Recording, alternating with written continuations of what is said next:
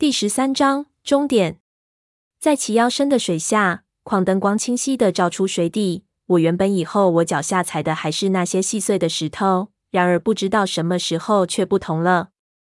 在我们脚下的碎石中，出现了一些形状奇怪的片状石片。我探手下去摸了一片，发现那竟然是我们在魔鬼城挖出的古城船上看到的那种陶罐的碎片。这些陶片被埋在碎石中，露出了一小部分。必须仔细看才能和细碎的石头分开来。显然，到了这里，出现了古人活动的痕迹。但是看数量，好像不少，都隐在碎石的下面。所有人开始用脚拨开那些碎石头，很快，更多的碎片露了出来。胖子把矿灯举高，把我们站的地方四周照了一个遍，我们得以更加清晰的看水底的情形。在这里的碎石下面，混杂在大量的陶罐碎片。埋得并不深，从我们站的地方一直往湖底的远处延伸，看不到尽头。而且越往闷油平流的记号所指的方向，这些陶片的数目越密集。我看得出这是被什么力量从那边冲过来的。胖子挖得深了，发现碎石下的深处还有不少。以这样的规模，根本无法统计原先到底有多少罐子埋在这里。水中这些陶罐的碎片棱角分明，十分尖锐。好像一把把刀片，在碎片之中还混杂着人的骨头，已经腐朽的满是孔洞，基本上也是不完全了。有些甚至还粘着一些头发，让人不寒而栗。这样的场面看上去很像我在西沙附近看到的海捞瓷铺满海底的场景。当时也是整片海底都是瓷器，但是瓷器是埋在白色的海沙里，显得古老而神秘，而这些丑陋的罐子是在碎石中。加上里面的人骨和头发，只让人感觉恶心。看着那些头骨，我们都有点起鸡皮疙瘩。这些是什么鬼东西？胖子就啧舌道：“我和他们说过，在亚丹魔鬼城挖掘沉船之后发生的事情，但是他们并不清楚详情。我于是向他们解释，这些就是当时发现的陶罐。按照乌老四的说法和浮雕的显示，这应该是一种给蛇的祭品。”难道这后面也是艘沉船？胖子一边划动矿灯一边道。我摇头，估计不可能是船。一来，不可能有沉船会沉在这么深的地下，除非这个湖有水道通往外界；二来，这些罐子属于那些蛇的祭品，应该是放在和祭祀活动有关的场所。我想这里肯定和西王母的宗教有关系。数量这么多，看来这种罐子在当时并不是罕见之物。乌老四对于这是祭品的说法，我还是比较赞同的。不过知道这个也没有什么意义。我脑海里又想起当时乌老四的惨叫声，不由感觉脚底如针刺一般。想起在魔鬼城的经历，我还是有点后怕。不过这里应该不会出事。看这些罐子的破损程度，里面的虫子必然就不在了，人骨也都糜烂了，一碰就酥。这些东西被水泡了上千年。没有沉尘埃已经不错了，而且陶罐是吸水的。如果有密封的陶罐，在水里埋了这么久，水早就一点一点透进去，里面肯定被水充满了，虫子应该淹死了。这么多祭品，会不会这后面就是西王母的坟墓所在？三叔的一个伙计问道。我想了想，不能说没有这个可能，但这也是完全无根据的猜测。心说最好还是不要。胖子道：“管它是什么，咱们得小心点，别踩到那些陶片。不知道这些骨头有没有毒。小吴，你还是快点洗洗，小心你的伤口感染。等下要截肢可就惨了。而且，既然这些是献给蛇的祭品，那这里就可能会有那种野鸡脖子，我们一定要小心。谢谢你的关心。”我没好气地瞪了他一眼，他丝毫不在意，又奇怪道：“说来奇怪。”说到那些蛇，好像进了这里之后就没看到过了。那些挂腊肠到哪儿去了？扎破我脚的，不知道是这些头骨的骨片，还是有陶片被我踩碎了。反正随便哪一样都不是好东西。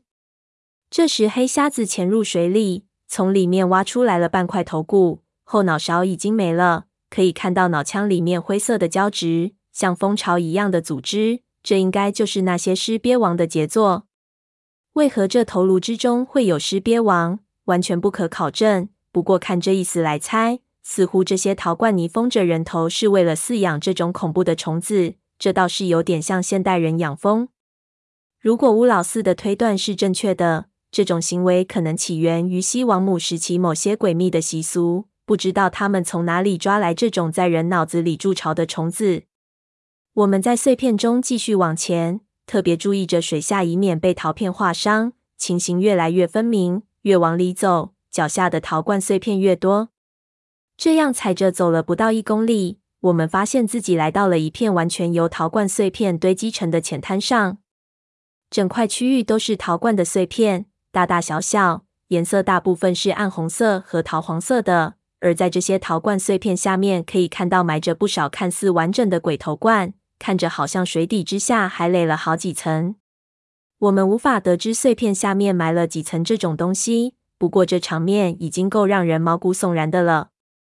怕踩破鬼头罐，我们不敢再贸然挺进，于是停下来找路。胖子对这些破烂不感兴趣，三叔的那几个伙计也不敢碰，都喝着烧酒驱寒。黑瞎子却很有兴趣，一次又一次的潜水下去仔细看这些鬼头罐。胖子就不耐烦道：“四眼，死人你瞧的还少吗？捞那玩意儿干吗？”找了一圈，四周都是这样。这片区域很大，要想通过，要么原路返回，从边上想办法绕过去；要么就硬着头皮从这些锋利的骨头和陶片上踩过去。正犹豫呢，我看到文景看着脚下。若有所思，就问他想到了什么。他忽然道：“会不会我们已经到了？”“到了？什么意思？”我奇怪，随即就明白了。“你是说这里就是我们的目的地？”他点头。看样子我们已经到达了一个堆祭品的地方。这种地方一般就是祭祀的场所。走了也有一段距离了。你说有没有可能，这个地方是我们的目的地？我看着脚下和四周，感觉不太可能。至少我心里无法接受。这算什么地方？这里除了这些鬼头罐，什么都没有。那我们千辛万苦到这里来干什么？要看这些罐子，我在魔鬼城早看得仔仔细细了。看向闷油瓶，他还是没有发话。文景就掏出荧光棒，折了几根，让它们亮了起来，甩入四周的水里，把四周照亮。其他人看看。也开始学样打起来，荧光棒丢了出去，很快四周的水底亮起了幽绿色的荧光。我们开始寻找水底任何可疑之处，绿光下的水面诡魅异常。这一次看得十分仔细，却还是没有我们想发现的任何异样，除了陶片就是陶片。我们有一些沮丧。我看着水底，心说：如果这地方就是目的地，那么唯一的可能性就是有什么东西被埋在这些陶罐下面了。但这应该是不可能的事。这里来过这么多人，如果东西在下面，肯定已经挖了出来了。显然这里不是终点，我们还得继续搜索。最可恨的是，完全不知道我们的目的地是什么样子。闷油瓶又什么都记不起来。我踢了几脚水来驱散我的寒冷和紧张。就在这个时候，我忽然看到自己的倒影被水波扭曲成了诡异的样子。接着，我看到了我的脸和我的下半身重叠在了一起。忽然意识到了什么，抬起头看我们正上方，发现不知道从什么时候起，我们头顶高了很多，看上去一片漆黑。我拿矿灯往上方照去，灯光照入黑暗之中，看不到顶。这矿灯的弱光照射距离有近四十米，这里的洞顶竟然超过了这个距离。我调节矿灯的照明强度到强光档。一下，矿灯光射出一道白炽的光柱，四周的人都被我突然拧亮的矿灯光吸引了注意力。我没有理会，将矿灯照向洞顶，照出了我们的头顶。那一刹那，我愣住了。我看到，在我们头顶上的洞顶岩石中，镶嵌着一块巨大的、无法言语的物体。这块东西巨大无比，突出洞顶的部分呈现球形，完全无法估计其直径。几乎盖住了我们整个视野。看地质似乎也是岩石，但是颜色和四周的四周和洞顶完全不同。奇异的是，这块石头的表面全是柏油桶大小的孔，成千上万，密密麻麻，看上去无比的丑陋，犹如被蛀空的莲藕一般。其他人也顺着我的灯光抬头看天，一下子没人说话，所有人都僵直了，气氛如同凝固。什么玩意？胖子嘀咕了一句。